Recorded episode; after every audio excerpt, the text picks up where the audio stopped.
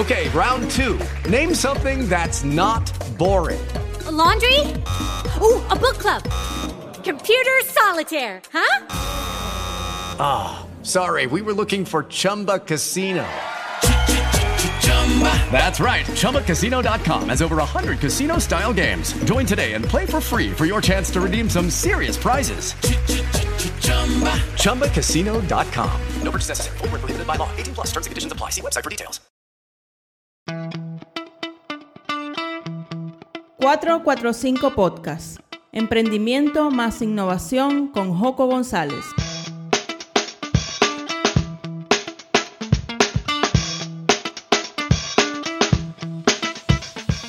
Bienvenidos a otra edición de 445 Podcast. Mi nombre es Joco González y hoy estaremos conversando con Freddy Monte que se conecta desde Costa Rica.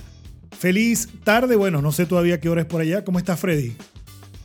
Buenas tardes, todavía es tardes. ¿Todo bien, Joco? ¿Y vos? Todo muy bien, gracias a Dios. Contento de tenerte aquí. Freddy, un gran amigo de muchos años. Trabajamos, creo que hace ya casi 15, casi 20 años trabajamos juntos. Y bueno, el destino nos ha llevado por diferentes rumbos pero seguimos siendo amigos y hoy queremos compartir un tema que nos apasiona a todos, que está enfocado en el tema de emprendimiento y de innovación también.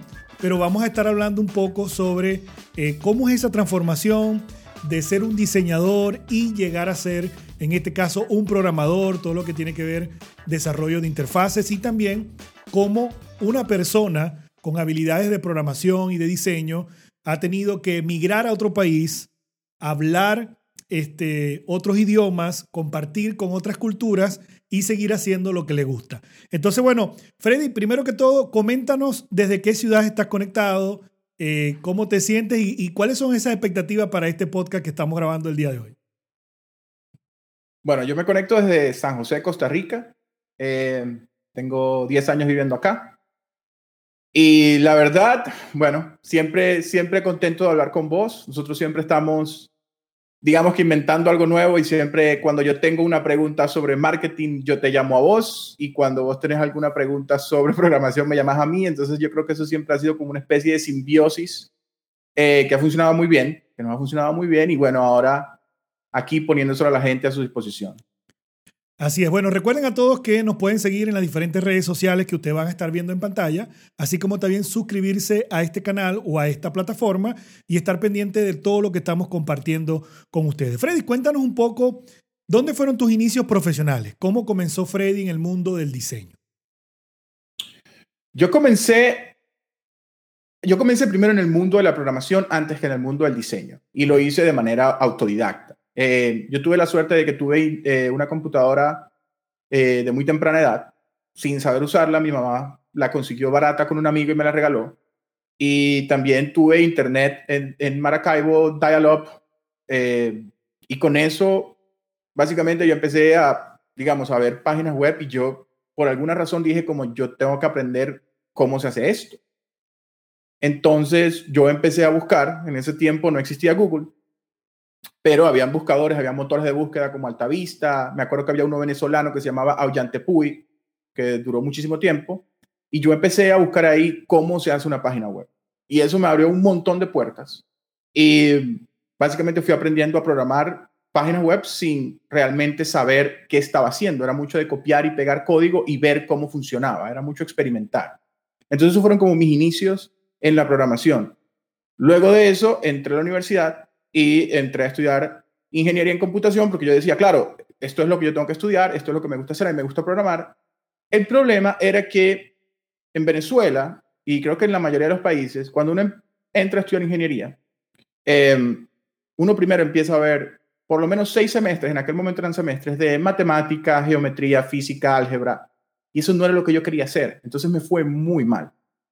En ese momento, eh, en, ese tiempo abrieron una, carrera de diseño gráfico en la universidad donde yo estudiaba y me cambié, me cambié inmediatamente y me empezó a ir súper bien. Entonces yo dije, ok, yo puedo seguir aprendiendo programación por mi lado, pero aparte puedo complementar con lo que estoy aprendiendo en diseño. Y básicamente eso fue lo que hice. Por casualidad, ¿te recuerdas en qué herramientas hiciste esa primera página web? ¿Dónde comenzaste a hacerla? Sí, las primeras páginas web que yo escribí estaban hechas en Notepad literal en el Notepad que trae Windows. Eh, en ese momento no habían o al menos que yo conociera editores de código que pudiera usar. Ya después empezaron a aparecer cosas como FrontPage de Microsoft o Dreamweaver de Macromedia, que ya no existe. Pero sí, eso fue como mi primero Notepad. Sí, yo recuerdo que también este, comenzando a hacer páginas web, eh, en Word, Microsoft Word tenía una opción que decía convertir en HTML. Entonces, luego de eso fue que salió FrontPage y bueno, y tantas cosas que se podían hacer allí. Pero bien interesante cómo comenzó esa pasión por el mundo de la programación hasta que comienzas a estudiar diseño. A mí me ocurrió cosa muy parecida. Sin embargo, yo no me cambié para diseño.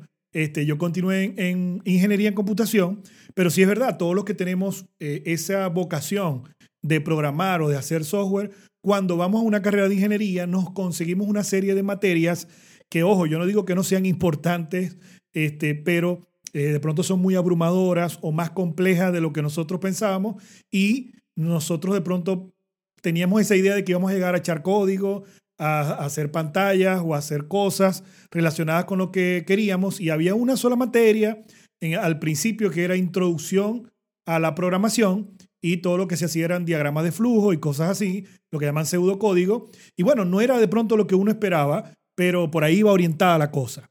Ahora, Freddy, este, cuando empezaste a, estudiar diseño, ¿abandonaste el, tema de programar o en paralelo fuiste haciendo las dos cosas? ¿Cómo, ¿Cómo fue esa mezcla de diseñador y programación al mismo tiempo? No, al contrario. Yo como yo lo que hacía era que seguía aprendiendo eh, a programar. Yo seguía programando en mis ratos libres, cosas, páginas web sin ningún tipo de, o sea, que yo sabía que no iba a llegar a nada, era solo por practicar. Entonces, no sé, hacía una página web de Pokémon. O mañana hacía una página web de algún grupo de rock que me gustara. Y ahí quedaban, o sea, no pasaba nada con eso. Yo lo que hacía era que yo combinaba. Entonces yo decía, eh, muchas veces cuando uno estudia diseño gráfico, no le dicen como, bueno, tienen que crear eh, el logotipo de la banda y tienen que hacerle una campaña de marketing. Entonces yo lo que hacía era, ok, la campaña de marketing eh, de mi grupo va a ser, todos los medios que vamos a utilizar van a ser digitales. Entonces yo decía, en aquel momento cuando existía Flash, yo decía, bueno, le vamos a hacer una presentación multimedia, le vamos a hacer una página web, eh, le vamos a hacer un email marketing. Entonces yo trataba de enfocar todos los medios hacia la programación, de manera que, me, que mis tareas y mis trabajos de la universidad siempre iban enfocados hacia programación cuando pudiera, porque obviamente habían casos donde las tareas eran muy específicas y era como, no, tienes que hacer un logo, una identidad corporativa, tienes que hacer un flyer, entonces ya ahí no podía. Pero yo lo que hacía era que aprovechaba la universidad y aparte mi tiempo libre para seguir aprendiendo a programar y cada vez encontraba más y más recursos. Ahora, tú siempre te has enfocado mucho en la programación de lo que llamamos nosotros tecnológicamente en el frontend, que es lo que ve normalmente el usuario. O has tenido también acercamiento en lo que llaman backend, que para las personas que no saben es todo el código que se ejecuta detrás de una interfaz, llámese página web o aplicación móvil. Yo me he enfocado siempre en el frontend. Eh, en aquel momento cuando esto empezó, no existía el backend, no existía como ahora que existe backend y frontend. Eh, yo me recuerdo que los, primeras, las primeras, los primeros profesionales de hacer página web se llamaban webmaster y se ocupaban de todo. No había como una separación entre frontend y backend. Entonces al principio eran puras páginas estáticas, luego llegó PHP y empezamos a hacer cosas con bases de datos y PHP y luego CMS y así fue evolucionando. Pero a mí personalmente, también por venir del background de diseño, siempre me ha gustado más el frontend. Sin embargo, he hecho ciertas cosas en backend por cuestiones de trabajo, pero no es lo que me gusta. Me gusta hacer más, definitivamente más frontend. Sí, fíjense que este, mi primeros códigos HTML, después de haberlo consagrado en un libro for Dummy que todavía tengo por allí, este, fue, fue indicado, iniciado por Freddy, porque trabajamos hace mucho tiempo en una empresa que se llamó Tu Web Fácil, y toda mi, mi, mi, revisión de código de CSS, de hoja de estilo, fue gracias al apoyo que, que Freddy eh, me dio cuando trabajamos juntos. Ahora, Freddy, yo siempre he dicho que hay un tema bien importante. Uno cuando ve una interfaz, uno sabe cuando esa interfaz es creada por un programador o por un diseñador, o en este caso, una persona que verdaderamente sabe de frontend o que sabe de interfaces. Y uno lo dice porque, bueno, normalmente los programadores son muy cuadrados. ¿Qué beneficio tiene estudiar diseño o saber de diseño para hacer interfaces? tiene muchísimos beneficios. O sea, y no solamente para hacer interfaces, para desarrollar un producto, para desarrollar un producto digital. Si vos estudiaste diseño, no necesariamente tenés que ser un profesional diseñador de interfaces o un experto en experiencia de usuario ni nada, Pero si vos tenés los conocimientos básicos de diseño y tenés buen ojo, lo que, se, lo que la gente llama normalmente buen ojo, que es básicamente saber si algo se ve bien o mal, eso te va a llevar un larguísimo camino en el desarrollo de cualquier producto digital. Pueden ser aplicaciones móviles, puede ser mail marketing, puede ser una aplicación web, lo que sea. Em, yo he notado mucho últimamente que hay bastantes desarrolladores de software que están intentando aprender un poco de diseño, pero yo creo que a ellos les pasa lo mismo que nos pasó a nosotros cuando intentamos estudiar ingeniería, les pasa a ellos ahora que intentan estudiar o aprender diseño. Que ellos llegan y ellos lo que quieren es tener un producto listo, pero entonces van a un curso de diseño y entonces empiezan con cosas como la teoría del color, que es una tipografía, que es una fuente, que es un imagotipo. Y no estoy diciendo que estos no sean conceptos importantes, lo son.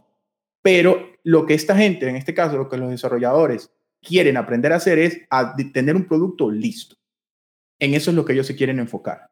Bueno, ya eso ha, también ha evolucionado mucho porque hay muchas librerías, hay muchas plantillas o templates que te ayudan de pronto a esas personas que no tienen esa habilidad a desarrollar un poco más rápido. Pero sí uno nota eh, cuando es el manejo de los espacios, el manejo de los colores, el tamaño de las tipografías, eh, el uso también, porque existe en el tema de, del frontend, existen unas técnicas de usabilidad que son importantes y necesarias al momento de diseñar y de crear una interfaz que por no tener ese conocimiento a veces no se aplica.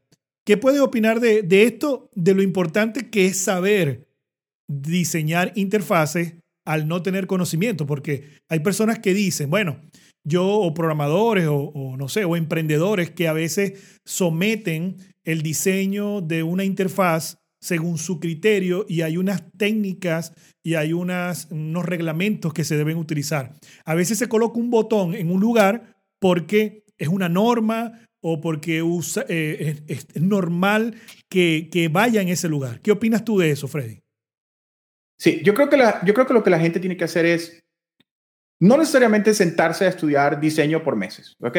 Pero lo que sí pueden hacer es tratar de no reinventar la rueda. ¿Qué quiero decir con esto? Si vos vas a desarrollar un e-commerce y vos lo querés hacer con tu, con tu, propio, con tu propio diseño, primero sentate y eh, vos en buena teoría, si ya tenés un logo y tenés por lo menos una fuente seleccionada de tu identidad corporativa y unos colores de tu identidad corporativa, y si no lo tenés, empieza por ahí. Selecciona cuáles van a ser tus dos o tres colores y tus dos o tres fuentes que vas a usar en este, en este proyecto. Y luego mira la competencia. ¿Qué está haciendo la competencia? Yo sé que uno siempre dice, bueno, yo tengo que diferenciarme de la competencia. Está bien. Pero en el caso de una, página web, donde vos vas a tener un listado de productos, ese listado de productos a, va a tener un filtro para, no sé, filtrar por precio, filtrar por categoría y eso. Ese tipo de interacción, ya los usuarios las tienen extremadamente eh, grabadas en la mente. Entonces, ponerse a cambiar ese tipo de interacciones no vale la pena, porque ahora lo que te interesa es que tu página convierta. Entonces vos puedes ir a Amazon, ver cómo hace Amazon para manejar los filtros y tratar de hacer algo lo más parecido a eso, pero con tus colores y con tu identidad corporativa. Y lo mismo pasa con casi cualquier aplicación. O sea, hay muchas aplicaciones que vos decís, bueno, yo voy a hacer un blog. ¿Qué es lo importante del blog? El contenido. Entonces, bueno, voy a ver qué blogs, qué blogs yo disfruto, voy a ver cómo ellos ponen los títulos, voy a ver cómo ponen el contenido y voy a tratar de hacer algo parecido, pero con mi identidad corporativa. Ya luego, si vos vas a diseñar una aplicación, no sé, novedosa, entonces, bueno, sí, si no sabes nada de diseño, lo más recomendable es que te busques una persona que sepa de diseño que te ayude. Pero si es una aplicación como un e-commerce o, patrones comunes, trata de agarrar los patrones comunes que ya vos sabes que funcionan y usarlos. Es como este ejemplo de que si vos vas a hacer una puerta y la puerta tiene una manilla para alar y la misma manilla para empujar, y vos decís, bueno, yo voy a hacer una puerta mejor que esa, bueno, puedes hacer una puerta automática, genial, pero si le tenéis que poner una manilla, va a ser una manilla. Entonces, ese tipo de cosas hay que tenerlas en cuenta cuando uno está desarrollando aplicaciones, porque los usuarios ya están acostumbrados a ciertos, al, menos mínimos, em, interacciones para llegar a un, para hacer la tarea, ya sea comprar un producto o leer un blog. Sí, y fíjate que yo siempre pongo un ejemplo cuando uno diseña páginas web, lo, lo comparo con la arquitectura. Si por casualidad diseñan una escalera, esa escalera tiene un posamano un posabrazo, como lo llamen, o una baranda de asistencia para que las personas se puedan eh, sujetar o para que no se puedan caer al vacío de pronto. Eso siempre tiene que estar cuando hay una escalera.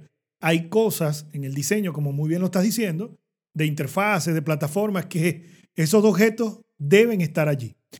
Ahora, Freddy, la importancia de la programación hoy en día. Se dicen que los programadores cada vez son más cotizados, ya sea backend o frontend. ¿Por qué Freddy también se ha ido más por la inclinación de la programación? ¿Qué opina de todo esto?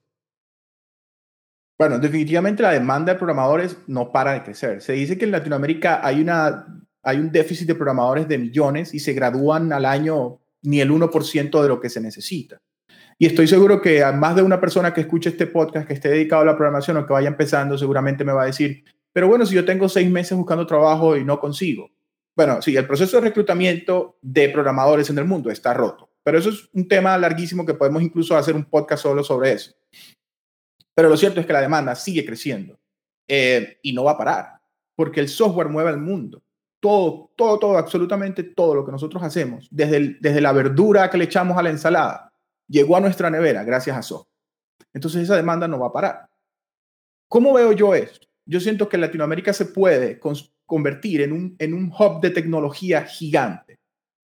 Primero, si el Internet sigue creciendo y llegando a más personas en Latinoamérica, que es un problema. O sea, ahorita, a pesar de que nosotros tenemos Internet y probablemente los oyentes de este podcast tengan Internet, hay un montón de gente que no lo tiene. Y segundo, la educación. Ya es hora de que la programación la traten como una materia más, como si fuera literalmente, como si fuera matemática, como si fuera lenguaje, etc. O sea, así hay que tratar la programación. Así es. Totalmente.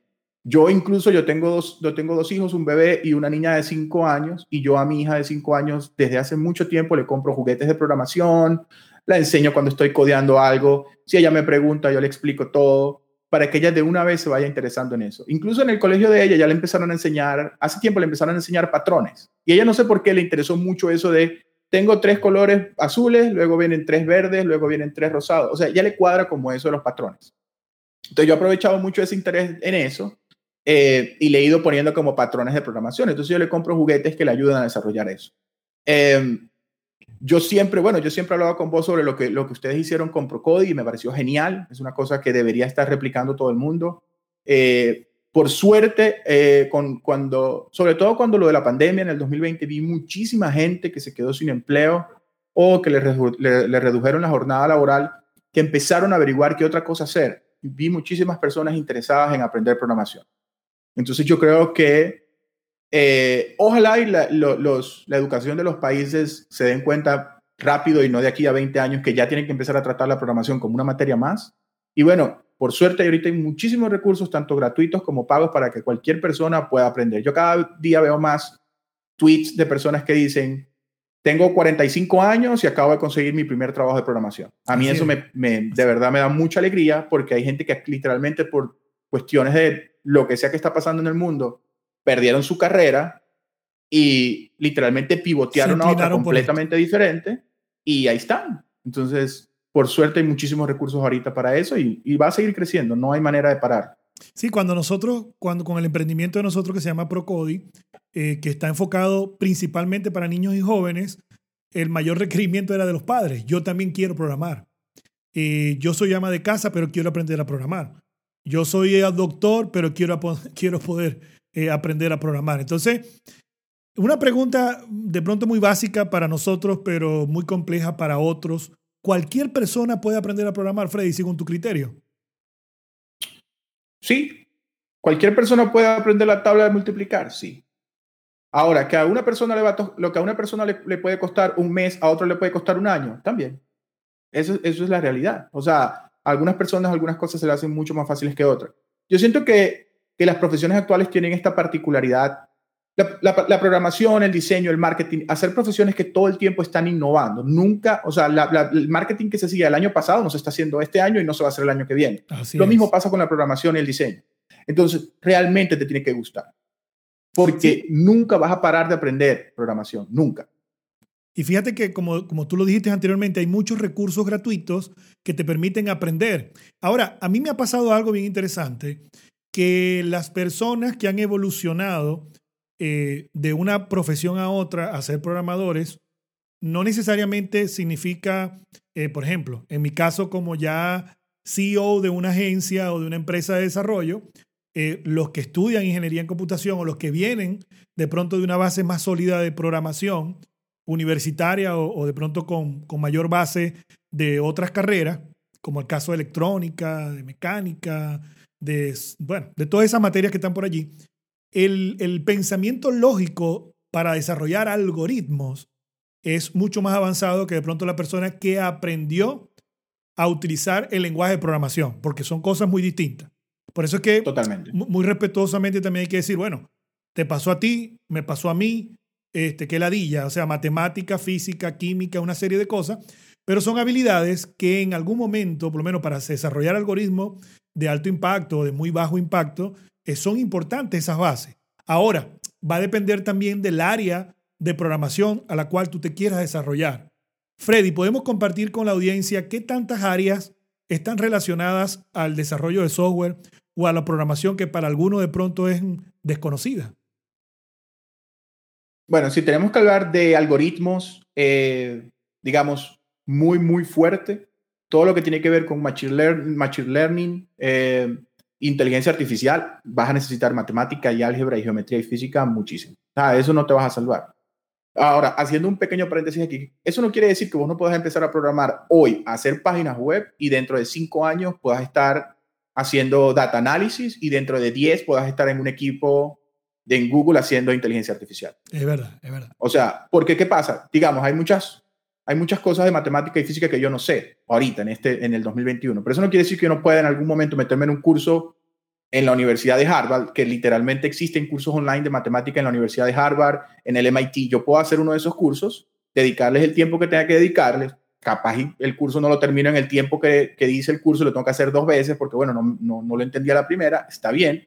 Pero eso no quiere decir que no pueda aprender eso que se necesita para llegar a ese nivel de decir, bueno, yo soy una persona de Business Analytics o de Machine Learning. O sea, se puede aprender definitivamente. Ahora, si yo tuviera que aprender a programar el día de hoy, 2021, yo definitivamente aprendería JavaScript. Y yo sé que van a decir, claro, eso es lo que vos hacés y eso es lo que venís hecho todo el mundo. Pero es que es el lenguaje que tiene más demanda sí. actualmente. La demanda no va a parar y JavaScript corre en los navegadores, en los servidores, en los celulares, en, el, en, la, nevera, en la nave espacial de SpaceX relojes. que se fue a, a Marte, o sea, en todos lados. Entonces, la demanda de JavaScript es lo, es lo, lo que más, la, la, demanda más grande que hay ahorita es de JavaScript. Obviamente hay otros lenguajes que todavía tienen muchísima demanda, Python es otro. Pero si yo tuviera que aprender, no solamente por la demanda, sino por la cantidad de recursos gratuitos que hay para aprender JavaScript, HTML y CSS.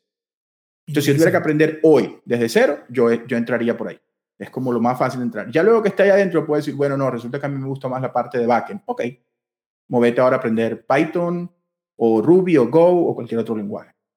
Sí, pero fíjense que expandiendo un poco la pregunta inicial, que es cuántas o cuál, cuántas áreas podemos identificar, en verdad son muchas, pero está el tema de base de datos, está el tema solamente de, de diseño de interfaces, de experiencia de usuario, de diseño gráfico, si lo pueden llamar así, de frontend, de backend. Hay, no sé, eh, hay, hay personas especialistas en, en, inteligencia de información geográfica, hay personas, como, como Freddy lo acaba de decir, Machine Learning, Internet de las Cosas, hay personas que están enfocadas en la parte de TI, que todo lo que tiene que ver servidores, que también de una u otra forma hay que programar algunas cosas. Entonces, claro. es muy diverso. Es como el médico que se dedica no solamente al estudio general, sino que, bueno, se va por algunas ramas para tener experticia en una parte de la medicina en particular. Lo mismo ocurre con el desarrollo de software y hay cabida para muchas personas.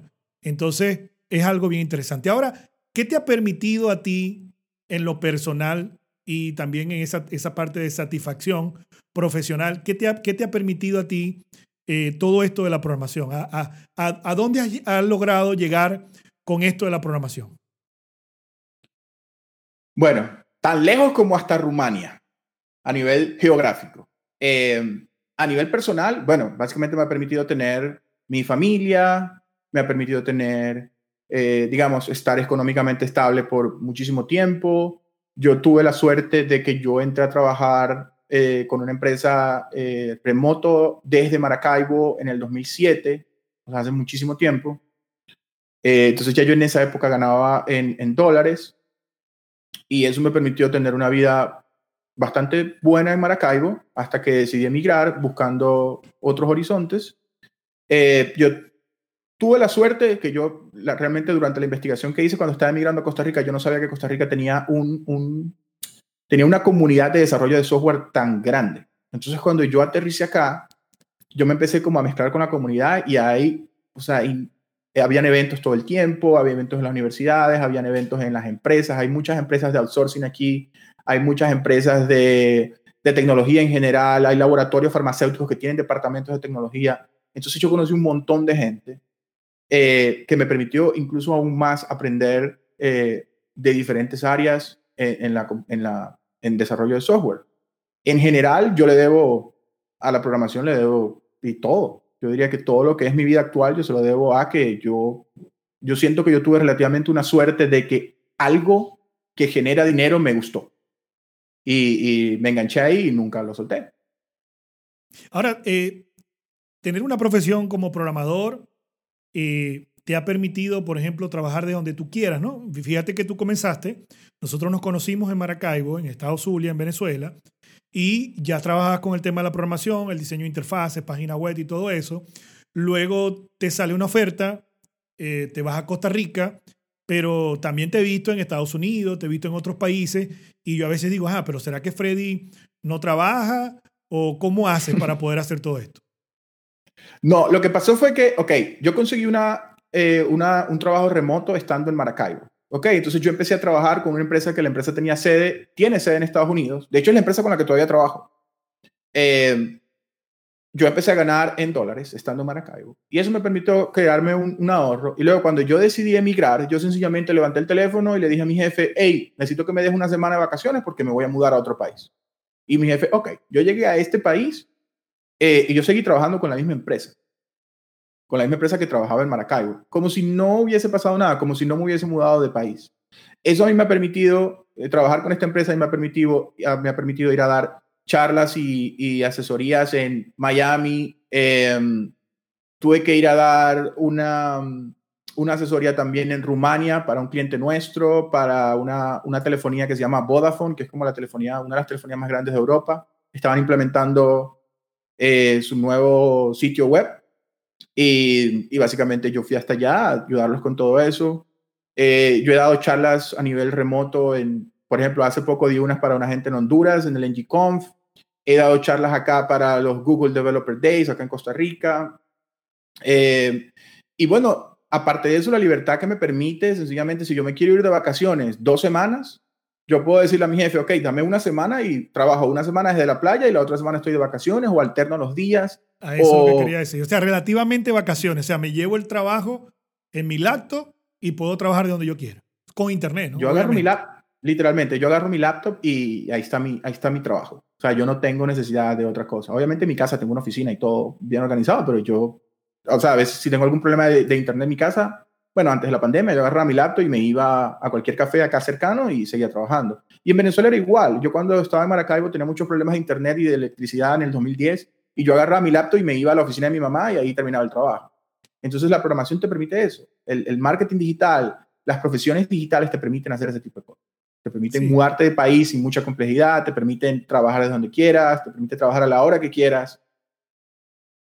Interesante. Ahora, Freddy, este, nombraste que, bueno, desde esa oportunidad estás trabajando con, alguna, con, una, con la misma empresa. Eh, cuéntanos qué, qué cargos estás desarrollando, eh, qué estás haciendo y cómo se llama esta empresa, si, eh, si se puede decir, pues. Sí, claro. La empresa se llama .cms. Es un CMS. Tiene algo así como 25 años en el mercado. Es muy enterprise level. No es un CMS como que lo usan, lo usan muchas empresas que manejan multisitios. Por ejemplo, tenemos un cliente que maneja toda la red de hospitales de Estados Unidos y son como 10.000 páginas web dentro del mismo CMS. Eh, yo comencé implementando páginas web dentro de ese CMS y fui escalando poco a poco en, la empresa y ahorita yo soy lead eh, front-end developer de, de, todo el producto. Entonces tengo un equipo de cuatro personas. Pero aparte también soy lead de todo, la, de todo el front-end del producto. Entonces cualquier, cualquier, ahí tenemos tres equipos y cualquiera de los equipos que vaya a hacer alguna modificación de frontend o alguna cosa así, eh, normalmente pasa, pasa por mi lado. Entonces ya yo ahorita, en este momento, en esta posición, ya yo casi no estoy programando, ya estoy más manejando equipos, manejando ingenieros. Interesante. Bueno, y, y, y la experiencia también te ha llevado a este punto, ¿no?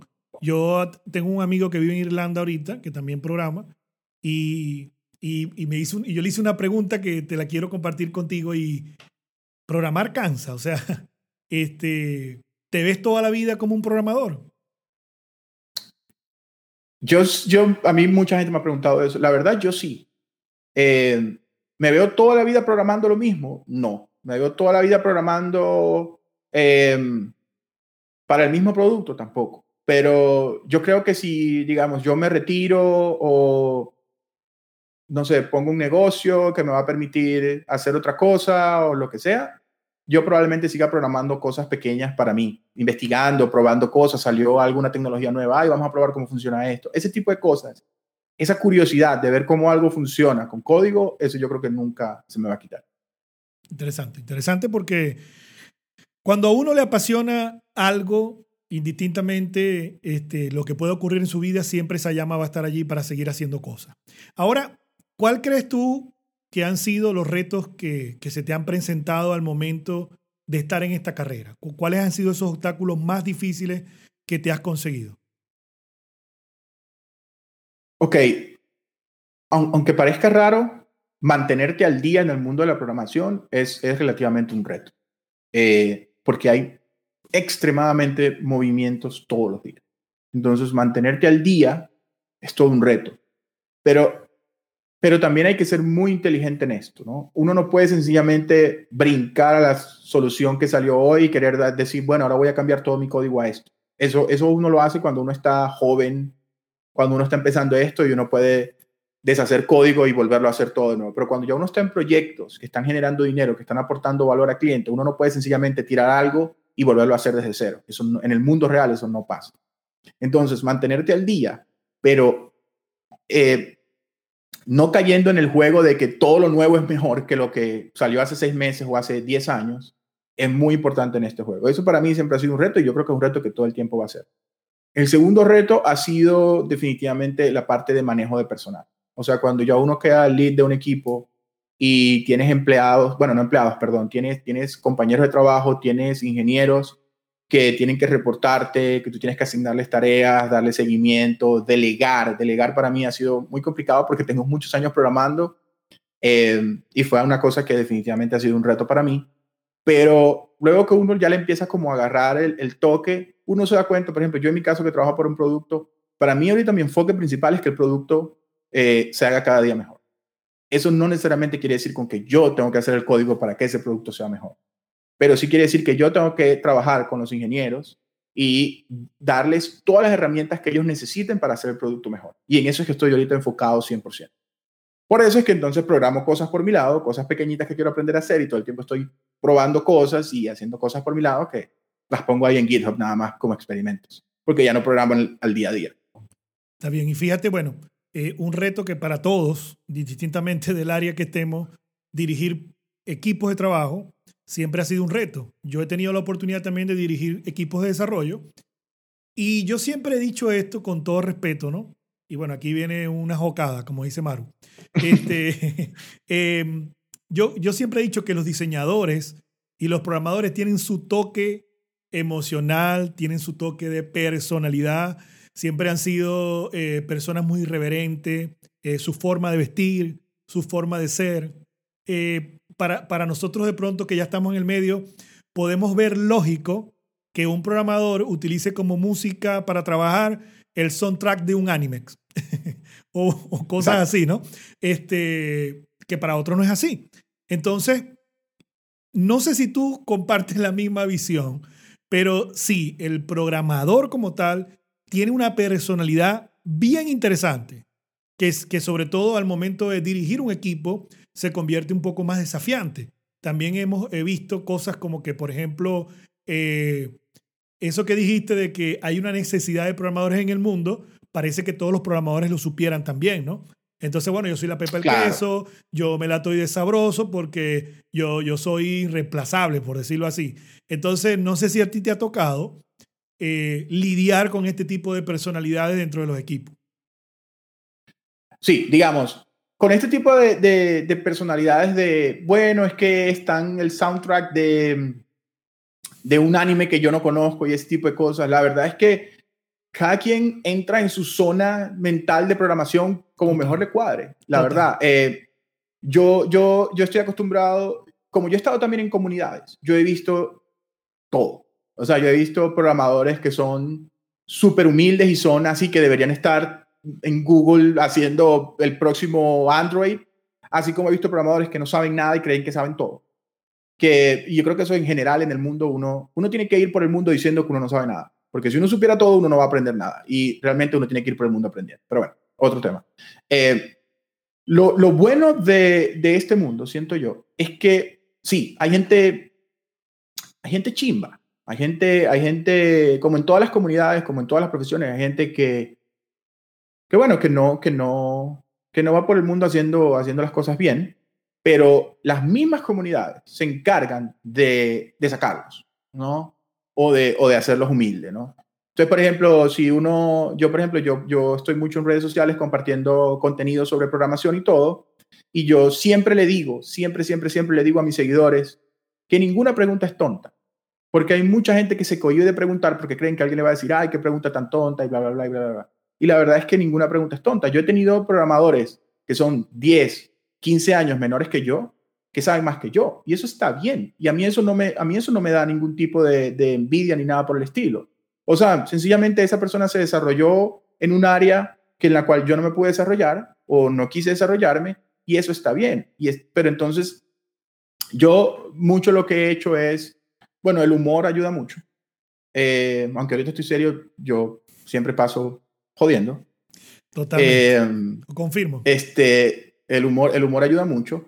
Pero también está esto de que uno puede ayudar a una persona. Yo tuve el caso de un programador en el cual yo le dedicaba horas de mi tiempo explicándole cosas, horas de mi tiempo aconsejándolo. Y pasaban cosas como que yo le decía, bueno, hay que hacer esto. ¿Sabes hacerlo? No. Ok, bueno, yo te voy a explicar cómo hacerlo, vos toma nota y, y hablamos mañana. ¿Te parece? Sí, ok, hagámoslo. Entonces yo le dedicaba una o dos horas de mi tiempo que le dejaba dedicar a otros programadores y al otro día le llegaba, ok, ¿cómo te fue? Y me decía cosas como, ¿qué fue lo que me explicaste? Es que no, no lo entendí. Y yo era como, ok, esto, esto puede pasar. Ojo, yo no estoy diciendo que esto esté mal. Le volví a explicar y lo hacía. Luego la siguiente vez era como lo mismo. Y me pasaba dos días y después, ¿qué fue lo que me explicaste? Era como que no me prestaba atención. Y yo a esta persona yo la despedí porque ya llegó un punto en el cual literalmente estaba afectando mi, mi trabajo, mi tiempo, yo de todo el tiempo que le dedicaba a él. Entonces, yo te puedo dedicar todo el tiempo que vos querás para ayudarte a crecer como programador, para ayudarte a ser mejor profesional, para cualquier cosa, incluso problemas personales, porque uno cuando está de lead, uno termina también, no voy a decir siendo como paño de lágrimas ni nada, pero si alguien tiene algún problema, está bien preguntarle y si esa persona se quiere abrir con vos, pues genial, uno tiene como que también atender ese tipo de cosas. Pero si vos no aprecias el tiempo que yo te estoy dedicando, pues lamentablemente mi equipo no, no te quiere. Sí, y sobre todo somos personas, indistintamente de que, de que, programemos, que tengamos algún perfil o un cargo, somos personas. Y eso de que los problemas se quedan en la casa y no se llevan al trabajo es lo que uno trata. Pero olvídenlo, si yo tengo un problema con mi mujer, con mi esposa, y eso, eso me va a afectar, yo en mi trabajo no voy a rendir lo mismo. Que debería tratar de no relacionarlo es otra cosa. Pero siempre he dicho que un líder que un jefe de equipo eh, debe estar atento a esas situaciones. Y como dices tú, Totalmente. el que se abre este, en algunas oportunidades pudiera lograr mucho más al cuando se retrae. ¿Por qué? Porque, bueno, se empatiza con el otro, uno se pone en la misma posición de él, de pronto al uno entender la situación en la que está, puede ir, puede llegar de una forma distinta, le puede dar una oportunidad distinta. A veces es preferible, mijo, anda para tu casa, ponerte a hacer otra cosa, descansar, no sé, haz algo este, para que te liberes, porque lo que vas a lograr hoy, de pronto mañana lo vas a tener que rehacer o vas a meter la pata y no va a funcionar. Entonces, bueno, muchas, muchas cosas pueden ocurrir. Ahora, Freddy, siempre en, los trabajos como lo que tú haces y los que están enfocados con la tecnología, mm, siempre se habla del tema del manejo del tiempo, la productividad, cómo afecta trabajar a distancia. Tiene mucho tiempo trabajando desde tu casa o de donde quiera que te consigas, pero ¿cómo haces tú para mantenerte productivo? Si tienes alguna rutina o tienes alguna recomendación para esos programadores o esos diseñadores o especialistas que quieren ir al mundo de la tecnología, pero tienen ese temor de trabajar a distancia y no mantenerse productivos. Sí, bueno, lo primero, y así el primer consejo que yo por muchísimo tiempo no lo hice es trata, obviamente dentro de lo posible, ¿verdad? Cada quien tiene sus posibilidades. Trata de tener un espacio fijo de trabajo que no esté relacionado con tu espacio de esparcimiento o de descanso. Es decir, no es que te vas a parar, vas a agarrar la lacto, te la vas a poner en la barriga y vas a empezar a trabajar ahí en la cama. Eso no va a funcionar. Eso vos crees que está funcionando y vas a decir, no, sí, yo terminé todo y tal, pero realmente no va a funcionar. Uno necesita que el cerebro se desconecte del descanso y se conecte al trabajo. Entonces, bueno, si ya uno no puede salir a una oficina, que es, que es lo que hacía ese switch, uno tiene que tratar de tener un espacio. Ok, ojalá una esquinita, si no tenés una oficina. Bueno, yo tuve la suerte de que pude alquilar un, cuarto, perdón, una casa con un cuarto extra para hacer nuestra oficina. Todo bien. Pero si no, y si no tenés algo en tu cuarto, por lo menos por una mesita, algo. Nunca trabajes desde la cama, nunca trabajes desde el sofá donde ves televisión o jugar PlayStation. Eso es lo peor para matar la productividad y para te dejarte el cerebro dormido. Lo otro es establecerte un horario. ¿Ok? Ojalá y la mayoría de los trabajos eh, remotos, las empresas te permiten casi que trabajar al horario que quieras. Casi. Digo casi porque, bueno, yo, por ejemplo, tengo que trabajar en el horario donde estén las demás personas conectadas, entonces, pero eso no quiere decir que tengo que entrar a la misma hora que todo el mundo. Yo puedo entrar una hora después, una hora antes, salir una hora después, dos horas antes, eso no importa. Entonces, establecete tu horario, lo que a vos te funciona. Muchas veces hay cosas como, por ejemplo, mis horas más productivas son de 6 de la mañana a 8 de la mañana. Esas son mis horas más productivas. ¿Por qué? Porque a esa hora no se han parado mis hijos, no se han levantado y no se ha conectado nadie al trabajo. Entonces yo uso esas horas para hacer el trabajo más intenso. Si tengo que planear alguna, alguna, algún feature nuevo o algo así, yo lo hago a esas horas, donde estoy más tranquilo, donde yo sé que ninguna notificación me va a molestar. Entonces vos también puedes encontrar dentro de tu horario, porque uno pasa mucho el día brincando de un lado a otro eh, bueno, aunque cuando uno está programando como tal, en buena teoría te asignan una tarea y estás en eso. Pero en mi caso, yo tengo que manejar muchas cosas. Eh, esas son mis horas de más, eh, de más concentración. Entonces, trata de conseguir las tuyas. ¿Cuáles son tus horas de más concentración? y un tercer elemento sería comprarte unos buenos audífonos, ojalá y con, y con noise canceling, que no se escuche nada de lo de afuera. Sentate ahí y cerrar todas las notificaciones que puedas cerrar estamos en 2021, la comunicación es asíncrona, vos no tenés que responder todo al segundo que te llegó, vos puedes responder tres días después. Obviamente tener notificaciones especiales por, para tu esposa, para tu mamá, cosas que, que son urgentes, obviamente tener notificaciones especiales. De todas maneras, si hay una urgencia, no te van a enviar un WhatsApp, bueno, quizás sí, pero lo más probable es que te llamen. Eh, entonces, bueno, eso también. Si eh, trata de pararte, no te quedéis ocho horas sentados en una silla. Parate, estirate, no se te olvide tomar agua, tomar agua es súper importante eh, ¿Qué otra cosa sí te puedo decir? Eso es lo que me funciona a mí. Yo creo que cada quien tiene su propia, su propia rutina, pero eso que me funciona a mí. Yo también trabajo de pie cierta cantidad de tiempo al día.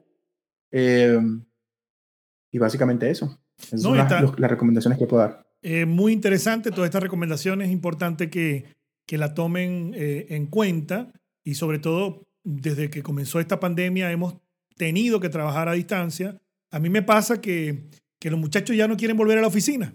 Entonces, este, nos toca trabajar, pero sí es verdad, cuando no tienes una disciplina de trabajo a distancia y no te estableces un horario, puedes estar trabajando muchas horas. Indistintamente de que ya conseguiste cuál es tu hora productiva, sigues dándole y dándole más. Si tú miras así el equipo o el, lugar de trabajo que, que ideaste y al lado está la cama. Entonces, no, ¿para qué me voy a parar? ¿Para qué me voy a, a mover si ahí voy a trabajar? Yo recuerdo este, cuando tú comenzaste a trabajar a distancia, hay algo que, que no se me olvida y después, bueno, lo he escuchado de muchas personas, que es el tema de que, y, sería bueno que nos contara, que cuando te pares a trabajar, bueno, haz tu rutina de ir a trabajar, ¿no? ¿Cómo es eso, Fred? Claro, sí, claro, o sea, muchas veces la gente viene, se para, eh, y si tiene la pijama, así mismo se quedó y se va y se siente en la compu, se, hace un café y ahí se lo va tomando en la compu. Eso, eso no funciona, porque hay estudios sobre esto. El cerebro necesita como desconectarse del descanso y empezar a trabajar. Entonces, si vos empezás a trabajar, tú, vos definiste que tu horario va a ser a empezar a las 7 de la mañana, 8 de la mañana, parate media hora antes. Tomate un baño, tomate una ducha, hacete un café, tomate tu café y luego vas y te sentás. O sea, como si, como si hicieras todo el proceso de ir a la oficina, pero sin ir a la oficina. Y durante todo ese proceso, tu cerebro ya se está preparando para empezar a trabajar. Entonces ya vas a llegar directo a lo que vas a hacer. Esto, esto, aunque parezca, aunque suene tonto incluso, de verdad que cambia un montón. Te cambia un montón todo, todo, todo el día. Te queda, te queda uno más activo. No, igual al finalizar, ¿no? Este, ¿Cómo me despejo de esa área donde siempre estoy trabajando? bueno, dependiendo de la casa que tenga, o vea a caminar, vea que tu mamá, vea el café, haz algo, haz algo distinto que te pueda permitir distraerte. Establecerse el horario no es solamente para cumplir el horario a la empresa con la que uno trabaja, es también para no trabajar de más. Porque entonces si vos venís y decís, bueno, voy a, abro la computadora a las 8 y a las 9 la cerré y por ahí la volví a abrir a las 12. Y bueno, quizás trabajé hasta las 8 de la noche, pero no terminé y me siento medio culpable porque, bueno, eché carro de, de 12. No, no, no, no, o sea, cumplí tu horario. Tomate tus breaks, tomate tu café, tomate tus 20 minutos de ir a tomar agua, de estirarte, todo bien, pero cumplí tus... Si te contrataron por trabajar 8 horas, asegúrate que trabajes 8 horas, no tenés que trabajar más. Sí, Yo hace poco contraté Fíjate, y no es porque no quieras trabajar en eso porque no te guste, sino porque cuando te ves involucrado, y a mí me sucede demasiado, estás pegado cualquier cantidad de horas porque lo que haces te gusta. Entonces no terminas de rendir y cuando te pones a ver, de pronto en el primer mes o segundo mes o el tercer mes, no ves las cosas, pero cuando ya estás involucrado, salirse de ese medio que les digo cuesta y, bueno, y te agotas también. Me estabas comentando de, de, un compañero de trabajo o algo así. Sí, yo hace poco contraté una persona nueva que está en Maracaibo, es un, es un muchacho recién graduado. Y por el horario, no sé qué y tal, yo un día estaba conectado, por decirte una cosa, a las 8 de la noche de aquí, que son las 10 de la noche de allá. Y me escribe como, ay, perdón que lo moleste esta hora, pero como veo que está trabajando, entonces yo estoy trabajando en esto que me dejó pendiente y, y yo, pero que así conectado esta hora. Entonces, no, bueno, porque es que tengo que terminar esto, porque usted me dijo que tenía que terminarlo hoy, ¿qué tal? Y yo, no, yo no te dije que tenía que terminarlo hoy. Ah, bueno, pero como me lo asignó hoy, yo, sí, pero yo no te dije que entonces, él obviamente es su primer trabajo, su primer trabajo remoto y estaba un poco confundido, pero, pero ustedes, la empresa los contrató para trabajar una cierta cantidad de horas, trabajen esas horas y, y listo, no se queden hasta las 10, 12 de la noche. Obviamente van a haber momentos en el cual uno quizás la empresa necesite un poquito más tuyo. Eh, ojalá y no sea todo el tiempo, porque si es todo el tiempo, trata de buscar otro trabajo, la empresa te está explotando, pero en términos generales, eh, cumplir tu horario, cumplir tu horario, hacerte vos mismo tu horario y cumplirlo, y cumplirlo por vos mismo, es por tu salud, no es porque, porque bueno, hay que hacer las cosas bien o no, realmente ya cuando uno tiene 10, 15 años en esto, ya uno, ya uno empieza a sentir el hecho de haber estado tanto tiempo sentado en una silla, tanto tiempo en una computadora. Yo, por ejemplo, yo no usaba lentes durante toda mi vida, yo estuve eh, sin, sin lentes hasta hace seis meses ya a estas edades, tanto tiempo frente a una pantalla, y hay cosas que te empiezan a pasar. Igual, igual, y no es que somos viejos, ¿no? Pilas con eso, sino que... No, no, para nada. Muchas, muchas horas frente a un computador, o a varios computadores. A varios computadores, sí es cierto. Así es. Bueno, Freddy, llegamos al final de este podcast. Me gustaría que compartieras con la audiencia dónde te pueden ubicar, cuáles son tus redes sociales. Sin embargo, la han visto durante toda la grabación o durante todo el podcast, la han visto en pantalla, pero es importante que tú no los comentes también Freddy está publicando muy, una información muy valiosa en sus redes para ti que te va, que te, que te esté gustando la programación, sobre todo el tema del frontend. Hay mucha información importante que Freddy tiene en sus redes. Sí, eh, a mí en todas las redes sociales me consiguen como F Montes, que es Freddy Montes, F Montes. Eh, también acabo de abrir un canal de YouTube donde voy a estar publicando videos sobre diseño enfocado a desarrolladores. Me estoy enfocando mucho a esa área. Eh, básicamente es diseño explicado para el cerebro de los programadores. Eso es lo que, lo que estoy eh, haciendo. Y también publico mucha información sobre JavaScript, mucha información sobre programación en general, muchos tips sobre, sobre productividad y cosas que a mí me han funcionado a lo largo de los años. Entonces sí, arroba Fmontes. En YouTube todavía no tengo Fmontes porque tengo que llegar a cierto nivel de suscriptores o algo así, pero bueno, pueden poner Freddy Montes y seguramente ahí les aparece. Excelente. Y bueno, y si no pendiente de, las redes sociales, porque siempre hay un vínculo o un enlace o una llamada de acción ahí, a ir a YouTube. Bueno, Freddy, enormemente agradecido por tu compañía. La verdad que la pasé muy bien, este, reafirmando tu conocimiento en toda esta área, conociendo otros puntos que de pronto yo tenía desconocimiento. Y cuéntame cómo la pasaste eh, en, esta, en esta primera colaboración que hacemos en grabación, porque ya hemos estado en otras conferencias también compartiendo. Sí, sí. No, genial. A mí me gustó mucho el proyecto que estás haciendo desde que me, lo, desde que me hablaste de él. Me parece genial. El nombre, toda la idea, me parece muy cool. Este, y nada, lo mejor de los éxitos. Y por acá la orden. Así cuando, cuando conversemos en público o en privado. Siempre estamos en eso. Bueno, Freddy, muchas gracias y a ustedes también por estar disfrutando de esta edición. Recuerden suscribirse al canal, darle like, activar las notificaciones, dejar sus comentarios. Si ustedes quieren que entrevistemos a alguien en particular, que hagamos una pregunta, si le gustó o no le gustó, igualito, deje su comentario y en cualquiera de las plataformas donde está viendo esta información, compártalo y déjame, déjenme saber ¿Qué tal les pareció? Porque eso es lo que a nosotros nos ayuda a seguir mejorando y a seguir compartiendo información con ustedes. Mi nombre es Joco González. Nos vemos en otra edición de 445 Podcast, Emprendimiento más Innovación.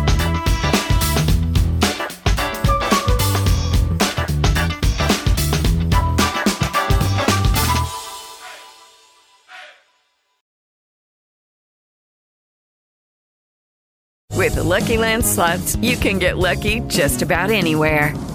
This is your captain speaking. Uh, we've got clear runway and the weather's fine, but we're just going to circle up here a while and uh, get lucky. No, no, nothing like that. It's just these cash prizes add up quick. So I suggest you sit back, keep your tray table upright, and start getting lucky. Play for free at LuckyLandSlots.com. Are you feeling lucky? No purchase necessary. Void where prohibited by law. 18 plus terms and conditions apply. See website for details.